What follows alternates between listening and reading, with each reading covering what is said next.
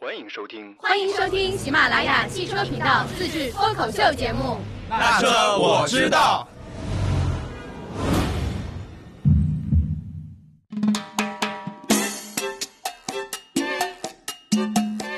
Hello，大家好，欢迎收听《内车我知道》，我是周老师 Hello，大家好，我是范范。啊。就是上一周的节目啊，我们聊到了本田品牌，对吧？对。然后呢，里面提到了一个靠谱的协会，叫靠谱的协会，对汽车数据的一个流通协会，对吧？那我们今天这一期节目呢，我们会聊一件事情呢，也是跟这个协会的数据有点关系的，嗯是什么呢？就大家知道，从二零一八年的下半年开始，嗯总体而言，中国的那个 SUV 的市场是呈现退坡状态的，嗯啊，反而就是之前可能不被大家特别喜欢的轿车市场开始明显的提升了，嗯对吧？你看轿车市场里面，朗德元朗、嗯朗逸、嗯轩逸这种都是月销都四万台的车子，嗯很厉害。但是原来卖的非常好的，比如说像哈弗 H 六，嗯它的销量原来一个月能卖五万台的，现在可能就两万多台了，嗯对吧？SUV 市场是退坡了。嗯哎，但是呢，这个靠谱的协会啊，它给出了一个数据，咱们那个二零一九年的十月份，它较九月份，这个嗯应该叫环比，嗯，对吧？SUV 市场上升了零点四个百分点，嗯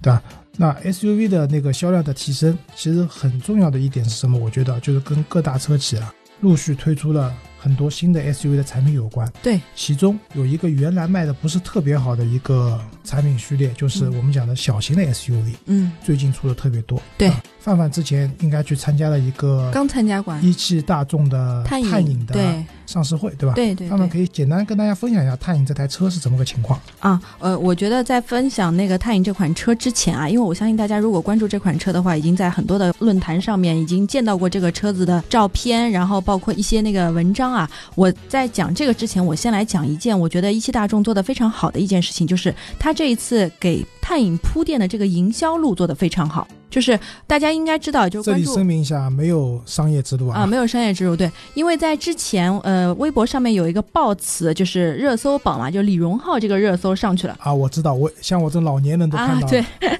就是他讲的是什么？反正就是各种意思，就是我的新歌没法上，我是不是要找一个电动车维修论坛，然后在十二月五号的时候把我的新歌上了？这个微博是在十一月二十八号那天发的，然后发完之后就开始爆掉了，然后下面各种什么电动车论坛推荐你呀、怎么怎么怎么，就这种各种各样的，就把这个话题给炒起来了。其实这样看，你会觉得啊，这根本应该不是花钱做的一个营销，对吧？但是在他发完这条微博之后，有心的小伙伴们应该可以发现，十一月二十八号他发完这条微博之后，当天他又发了一条微博，是什么呢？就李荣浩就官宣啊，他正式出任一汽大众探影的首席品牌官。然后下面他的评论就是啊，哥哥你不要去找电动车维修论坛啦，你就直接去一汽大众的论坛上面去发吧。就这样是不是？因为周老师也是，哎呀，行内的那个嗯经验很丰富的这种营销专家啊，你是不是觉得他这个营销做的很棒？嗯、我觉得安排的挺好的，嗯因为周老师就是在之前蛮长一段时间长期在干这个事 情，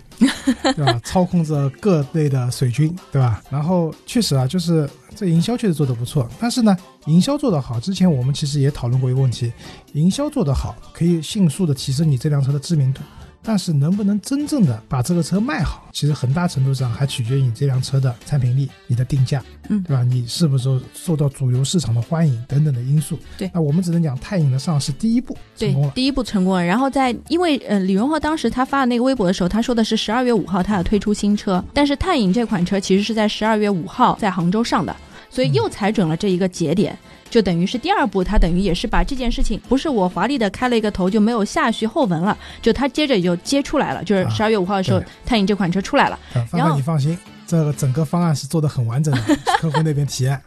然后，然后那个探影出来的时候，它吸引的大家的关注点，第一个就是它的价格，探影的价格是十一点四九万起，而且这个价格厂家应该也觉得非常的有诚意，因为当时在活动现场，他就让大家来猜，你猜中这个价格。我就呃有各种这种精美的小礼品，但是大家当时猜的时候，因为它的预售是十二万，所以大家那时候猜的时候，基本上就是十一万九千八呀，或者是十一万那个六千八呀，就这种就没有猜到有十一万四千九这个价格。嗯这这为什么有个参考？就是我们知道啊，就是蛮蛮好玩的，南北大众嗯他们都有自己 SUV 的那个产品的阵列，对吧？嗯嗯，就是南大众就我们上汽大众，对吧？嗯嗯它都是途字辈的，嗯从途凯嗯就是最小的那一台车嗯到那个途岳，嗯对吧？途岳其实就是接替了那个途观的丝绸之路版的老的途观的那台车子，嗯然后有途观 L，嗯，然后一直到途昂，对吧？这个是上汽大众的一个 SUV 的一个不同的就是等级的分类。嗯，然后到了一汽大众以后呢，它就有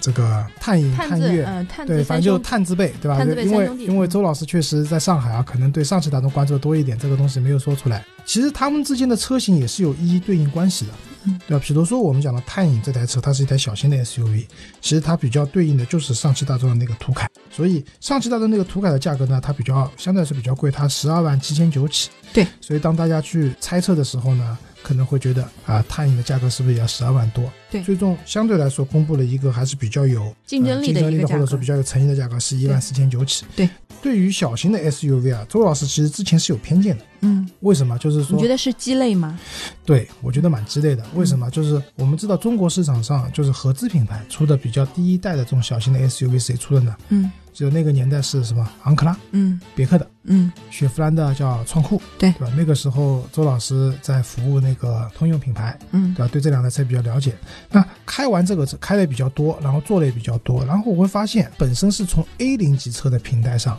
衍生出来的一台 SUV，你外观上去看挺霸气的，嗯，对吧？也挺大的。但是当你真正坐到这个 SUV 的内部以后，你会发现内部的空间其实非常小。嗯那对于想买 SUV 的人来讲的话，如果空间不达标的话，其实你买回去这台车还蛮鸡肋的，而且相对的它比同级别的轿车价轿位车高要一贵些，，嗯对吧？要贵。那么在这样情况，你还不如是比较实惠的买一台轿车，配置对买的高一点，对吧？对，坐起来舒服点。对而且大家要有一个概念，就是同等级的轿车和 SUV 去比的话，其实大家不要觉得 SUV 的空间大，嗯其实真正的乘坐空间的话，是轿车更好的。我举个最简单的例子，宝马 X 五嗯？和宝马的五系。嗯 X 五可能在后备箱的空间方面，因为它的开口比较大，有优势。但是论真正的乘坐的舒适度和乘坐的空间的话，嗯嗯，叉五和五系相比，其实要差很远了。对，所以如果你真的追求乘坐的空间舒适的话，其实轿车更适合你。这也是为什么从大家理性了嘛，以前可能中国的 SUV 的全世界是独一无二的，嗯从去年开始下半年开始退坡，对吧？到现在 SUV 呈现一个相对来说比较正常的，嗯销量，对吧？嗯这说明大家其实也认识到这一点了。SUV 就是看上去比较霸嗯气，其实真的使用起来它的嗯怎么讲，就它的实用度各方面未必比轿车好很多。嗯，对，而且很多 SUV 都是城市城市越野 SUV 就是其实也轿就车底是。盘来的，啊，只是它没有叫一个太名强字的嗯越野的能力的，只是或者有一个就是适时市区嗯这样的一个系统，嗯或者全时市区的系统，其实它的这种脱困能力也不满足你真正去越野或者干嘛的。嗯大部分时候大家在都在城市里面干，更何况大部分人买城市越野车都是 SUV 都是买两驱版本的。嗯，对吧？所以当时在我看来，如果说大一点的 SUV 呢，你全家出去坐的舒服一点，嗯后备箱的空间大，行李可以多放一点，嗯还蛮好的。嗯但是小型 SUV 确实，我当时觉得可能也是被客户摧残的比较惨啊，嗯对吧？就逼着我们出方案，对吧？我就觉得这个车其实挺鸡肋的。那事实也证明，这两部车其实在整个通用体系下面卖的并不好。但是慢问慢题的来了，对，怎么啊会开始转变的？对，怎么会开始转变的，对吧？这个其实我们先要讨论一个问题啊，就是小型 SUV 到底有没有存在的意义，嗯，对吧？那现在证明是有，肯定是有的，对对，肯厂定是家有的。厂家也是做过市场调查，因为是小型 SUV 是有受众群体在的，所以他才会推这个产品，对吧嗯啊？对的，那我觉得首先一点啊，就是还是会有很多的用户，甚至是女性用户，嗯就是女生开车，对吧？她们希望开一辆霸气点的车子，对吧？但是呢，她又驾控不了那种太大的车子，嗯这个时候怎么办？其实选一台小型的 SUV，平时主要是上下班通勤或者偶尔和闺蜜出去逛个街的时候使用。嗯，它其实对空间没有太高的要求。对，它可对吧能更加讲究的是一个视野比较好，因为小型 SUV 相对来说视野性会更好一些。然后，如果现在城市里面车子也比较多，你如果买一辆特别大的车子，对，你没有办法女很好生的对停车停车会比车身较长度嗯就是 SUV 会比轿车高，但是高这件事情呢，大部分情况的时候对你停车没有影响，对对吧？除非你停那些立体的车库，可能对，但是小型 SUV 的 SUV 的这种车高绝对没关系的，嗯对吧？但是它长度短啊，嗯，对吧？相对来说停车会比较方便，对，这个是我觉得在城市里面去使用的。另外一个呢，可能就是比如说一些郊区，嗯或者说三四线城市、二三线城市，嗯他们那边呢，因为通常不限牌。嗯对吧？他们买一辆车其实还蛮简单的，就是不限牌嘛，不像上海啊、北京啊都限牌。那么在这种时候，他们去买一台车子，就是作为日常去使用的时候呢，他会考虑的因素其实不会像我们那么慎重，说我一定要买台怎么样的车，因为我买回以后要拍牌要干嘛很麻烦。他们可能买一台车就是作为代步。这个时候呢，小型的 SUV 从它的外观上是取胜的，嗯大家会觉得啊这个车不错。然后另外一个，这里要讲到一个通过性的问题，嗯叫通过性不等同于越野性啊。嗯就什么意思？SUV 它的通过性上一定是比轿车有优势的，嗯因为它底盘高，它嗯最最小的离地间隙一定是比轿车要高的。嗯那么很多时候就是说，在一些像周老师之前去过一个相对来说比较低位的一些城市，三四线城市呢，有的时候他们那边路况不是特别好，对，我觉得周老师都不用说三四线城市，就说北京吧。北嗯京除了长安街这条路比较太太平平以外，你去往三四啊环线往外走，还有那个路真的是一个，它划那个道行车道的那个线就划得不清楚。就划得不嗯清第楚。二，是吧它那个路面真的跟上海没有办法比，就是坑坑洼洼各种情况，还有土那种，啊所以你就所以哎这个时候呢。就体现了啊。 SUV 确实有它的一定优势，其实我不需要越野，但是呢，我底盘高，我通过性好一点，遇到这种坑洼路面啊或者怎么样的话，你的通过性会比较好。打个比方讲，如果你住的这个区域，你所居住的这个区域周边的道路情况确实不太好的话，你在买车的时候可能会更倾向于 SUV。那换句话说，如果说你住的地方周边的道路都很好，那你可能觉得买车的话，我买一台操控更好的轿车是更合适的，对吧？这个是因人而异，但是需求肯定是在那边的。嗯，那第三个呢，相对来说我们讲底盘高嘛，那 SUV 的坐姿也会比较高，坐得高看得远，这是一个传统的观念。其实周老师现在上下班开一个 Smart，其实 Smart 我不知道它算什么样的车型。嗯你说它是轿车吧，它肯定不是；但你说它 SUV 啊，也不是。但是从坐姿上来讲，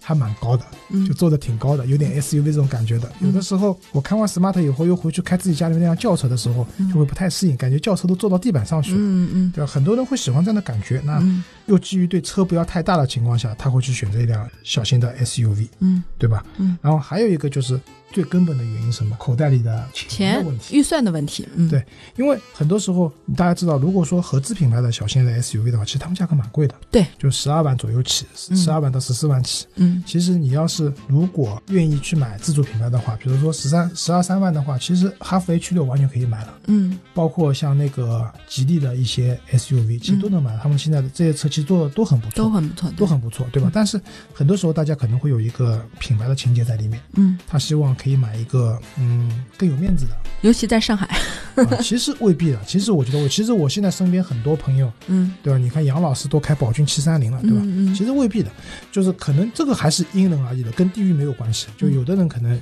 觉得我花这点钱，嗯希望买一个好一点的牌子，嗯，有的人觉得说，只要车子本身质量好，没问题，我嗯其实性不价在比乎它高的就可以牌子。了。嗯对，那如果你的预算就在这个区，因为大家知道买车还有购置税，还有什么保险等等，你一台十二万的车最终落地的话，也要接近十五万了。嗯，所以如果你的购车预算在十五万左右的话，其实你能选择的，要不就是合资品牌的小一点的 SUV，嗯如果你要买 SUV 的话，要么就是自主品牌的中型的 SUV、紧凑型的 SUV。很多时候，人家会在这里面摇摆的时候，那小型 SUV，尤其合资品牌的，他们智慧点就来了，嗯对吧？嗯所以我觉得综合上面几个点来讲，当然肯定还有其他因素啊，嗯就肯定是小型 SUV 有它的市场意义所在的。对，之前我的偏见可能也是不对的，嗯为什么越来越多的厂家开始推出了小型的 SUV， ，SUV 对，对吧？而且市场也证明了，有的卖的很不错，嗯当然也有卖的很不好的一些对车型，对吧？那这里范范可以给大家介绍一下啊，就是现在我们市场上比较，就是说主流的一些小型的 SUV 有哪些啊？比如说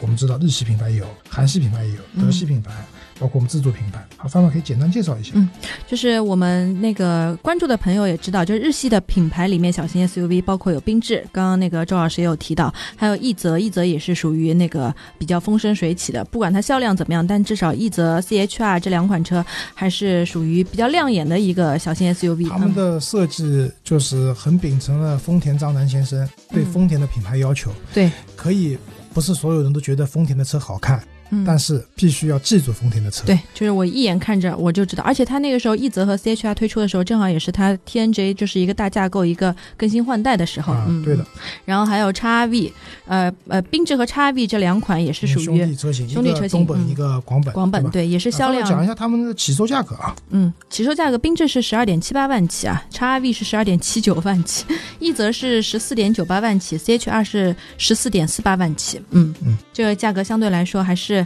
呃，一泽比较贵，对，一泽比较贵，但是 CHR 说我顶配车型比你一泽的顶配车型要贵， 也是贵对他们之间蛮好玩蛮的。啊好玩的，对对对，而且呃，像缤智啊、x RV 啊，这也算是在市场表现也算不错的，现在应该是合资品牌里面卖的最好的两台小对型的 SUV。对，基本上是每个月都是会过万啊。然后韩系里面就是 KX 三傲跑，这个也是在广州车展期间刚的时上候市的一刚款上市新，车，呃，那个它的起售价是十点八八万元到十二点五八万元，韩系品牌啊就很自觉了，嗯，对吧？同样是这个阵营里面的车子，对，它的顶配刚刚到人家的起起步价还没哎，对，啊，对啊，这个很有诚意啊。对，韩系也是知道我可能现在最近比较低调一些，我就靠这个价格来俘获大家消费者的这个青啊，也不叫青睐，就是来吸引大家的目光。德系德系车是斯柯达的科米克 GT，它的价格是十二点五八万起啊，然后还有科洛对克，就是斯柯达现在的车的名字都蛮难记的。对，然后还有呃那个刚刚提到的上汽大众的途凯，还有一汽大众的探影，途凯价格是十二点七九万起，那个探影的价格是十一点四九万起。那个相较日系的呃起步价格来说，嗯，德系车的价格也算是比较诚意了，因为相对来说以前都是德系车相对来说会更加高一些些。嗯，还有美系车，美系车也不能缺少它。吉普的自由侠一点三 T 的价格是十二点九八万到十八点九八万，还有昂克拉，还有之前提到的雪佛兰的创酷，嗯，创酷的价格是九点九九万，是唯一好像我们列出来的合资品牌里面价格下探到十万以下的车。嗯啊，对的，九点九九万，对吧？嗯嗯。然后自主品牌比较出挑的，呃，新宝骏 RS 三，它的价格是七点一八万起。然后吉利的缤越七点九八万起，还有在市场上卖的特别好的长安的呃 CS 三五、CS 一五，嗯啊，其实自主品牌缤越是卖的最好的。嗯就刚才我讲的，除了就是合资品牌里面是我们讲的本田两部车卖的最好，嗯然后自主品牌其实现在缤越是卖的非常好的。对，我这边来跟大家分享一下，就是这些小型 SUV 它们在市场上的销量啊。那我们看的是今年一到十月份嗯月份的一个销量，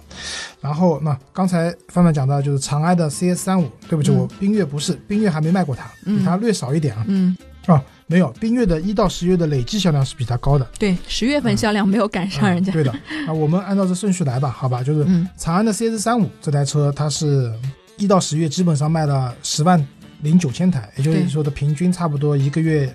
一一万万台台左右超，，嗯嗯，对吧？然后缤智它是作为本田的合资品牌的车子，和 XRV 他们是先后一样，就是缤智卖的要比那个 XRV 要卖的少。嗯就缤智的话，它一到十月份它卖了九万两千三百三十六台。嗯 XRV 的话卖到了十一万多台。对，那真正的王者是谁呢？我跟你讲，是宝骏五幺零。嗯就宝骏五幺零这个车，之前周老师也有有有略有研究啊，为什么卖的这么好啊？就是第一，它价格便宜，嗯它的起步价格是五点五八万元，嗯，就基本上五万块，然后加上一些市场优惠，就五六万块钱你能拥有一台还不错的，看上去还啊挺好看的一台 SUV 对吧嗯？当然，我们这里忽略它可能低配的车型连气囊都不装啊，不装嗯 ABS 啊这些事情。嗯对吧？它有它的市场所在。嗯，好，再往下就是我们讲到的，就是那个缤越，缤越了，嗯对吧？缤越这台车呢，我印象蛮深的，就是它的顶配的车型也就十二万多，嗯十二万多。嗯当时我试驾过这台车，我还嗯做过视频。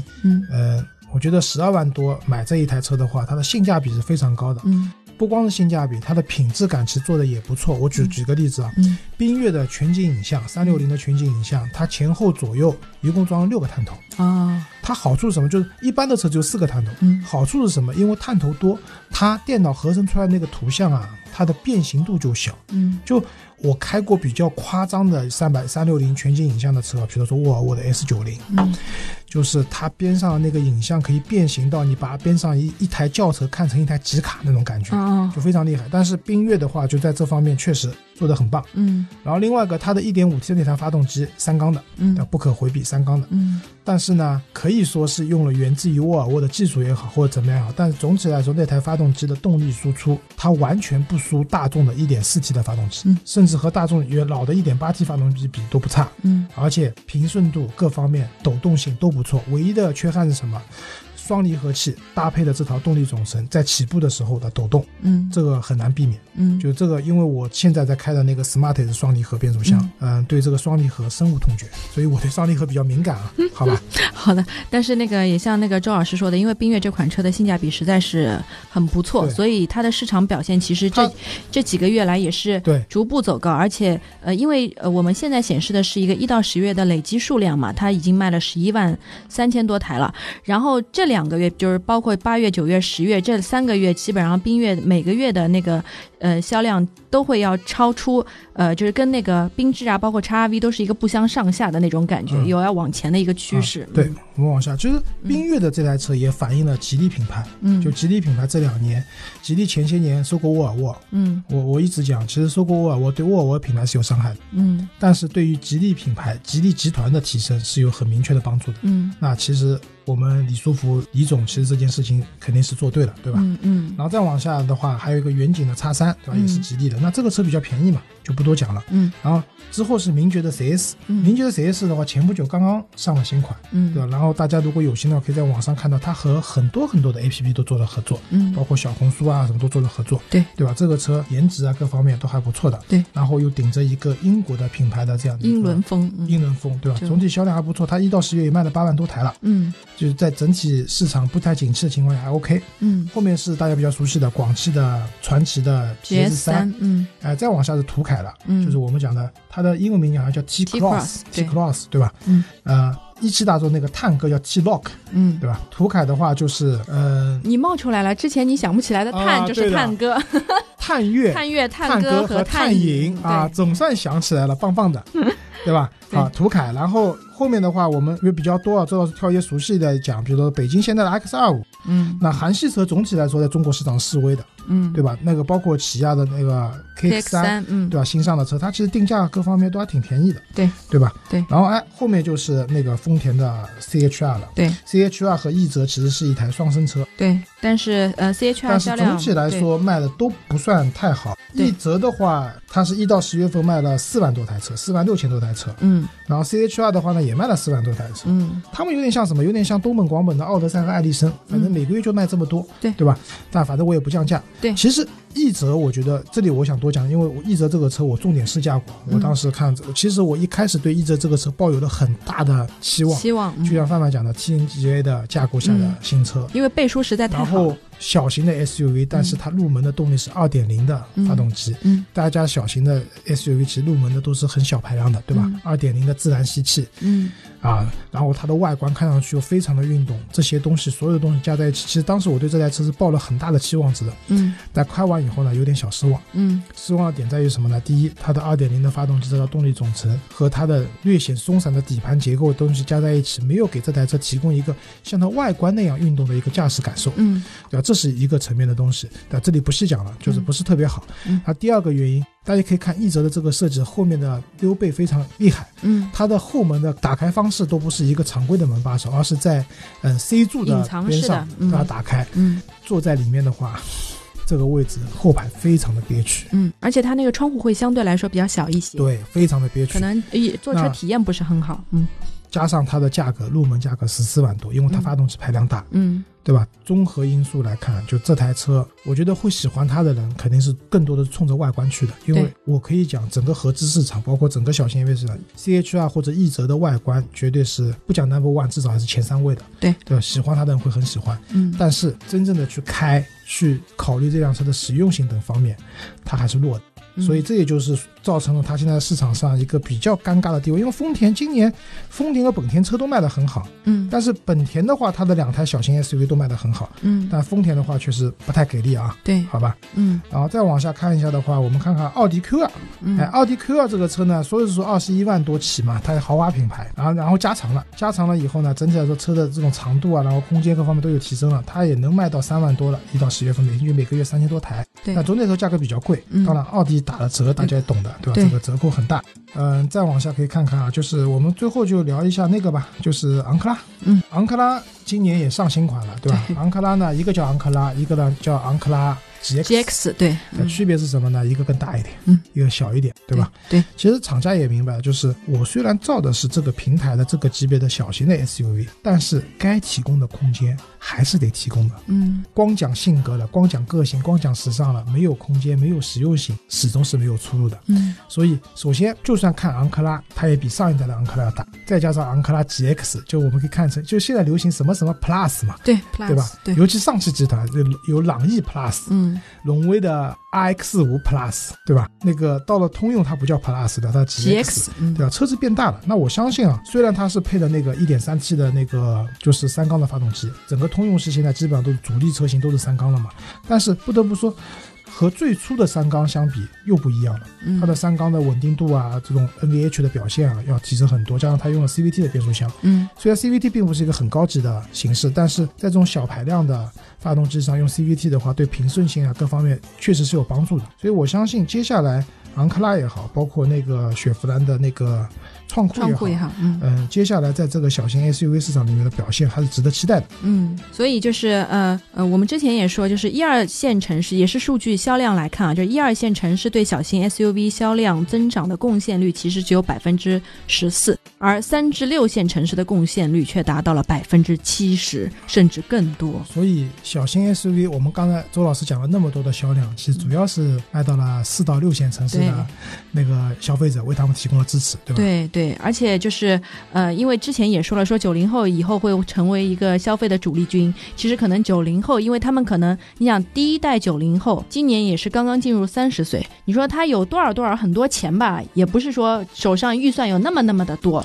但那是我。那要看九零后的爸爸是爸爸谁是什么样子，对吧？ 然后再加上他们呃对个性化的选择又会比较讲究一些，就是我们也可以通过像小白啊、像梧桐的他们的一些讲话，你能感受得到，所以相对来说他们会成为一些呃小型 SUV 的主力一个消费群体。嗯所以这个数据啊，我之前有一种讲法，可能还是成立的，就是嗯一线城市因为限牌，嗯大家买车啊，好不容易有牌照了，可能买车都会想着不能那么任性。啊，买的实用一点嗯，好一点，对吧？但是呢，可能一线城市的朋友们呢，有没有这种烦恼，嗯，对吧？他们买车很多时候哎喜欢，觉得不错，然后买回来用起来很方便，就嗯 OK 了。那所以嗯这个也是有有一定因素的。另外一个，相对来说，小型 SUV 在整个汽车市场里面，它所处的价格区间，嗯，也是偏低一些的。嗯更符合大家的一个用车、买车的这样的一个预算的需求。嗯，对吧嗯所以最后啊，就是我们节目也差不多到尾声了，又到嗯三十分钟了。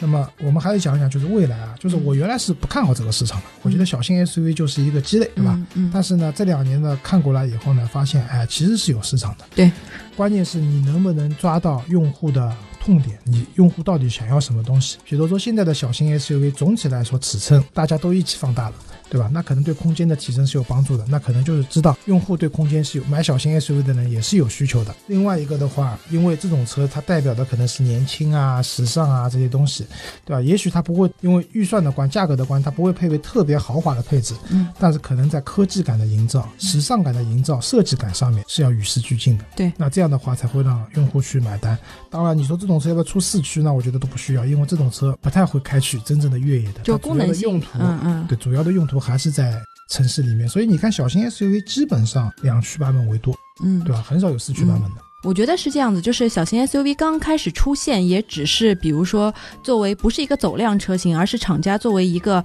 呃丰富产品线，包括是说我那个拓展一些那个细分市场而出现的，它只是作为一个品牌效益在那边。但是经过这几年，而且周老师你觉得没？刚出现的小型 SUV，厂家主打的都是年轻，呃八五后、九零后、九五后的选择，就个性就这种样子的一个关键词。但是经过这几年的发展，厂家可能也越来越意识到一个消费市场的一个需求的一个改变，所以我们也可以看到，现在小型 SUV 上市之后，它的一些关键词会变得更加的多元化。就像周老师之前讲到，它可能在科技配置上，在空间上面有会做一些文章，对，所以我们也相信，就是在二零一九年，包括马上就要来到的二零二零年之后，对于小型 SUV 来说，他们可能的发展的一个空间会变得更大，嗯，更有看点。嗯对，要去电动车论坛发首 歌，